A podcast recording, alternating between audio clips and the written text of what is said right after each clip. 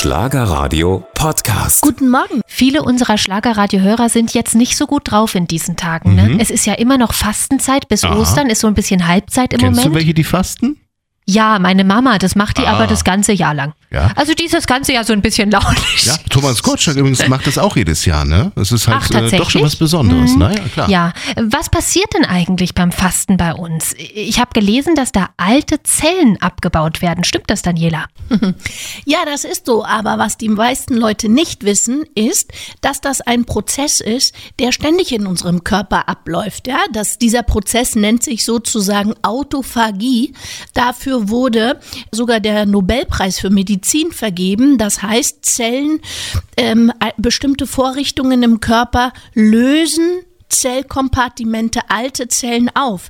Aber das ist ein Vorgang, der findet rund um die Uhr in unserem Körper statt und wird durchs Fasten nicht beschleunigt. Danke, Daniela. Mehr Fragen an unsere Ernährungsmedizinerin einfach äh, an die WhatsApp-Nummer 08000 79 89 99. Und das Ganze gibt's auch immer zum Nachhören als Podcast auf schlagerradio.de.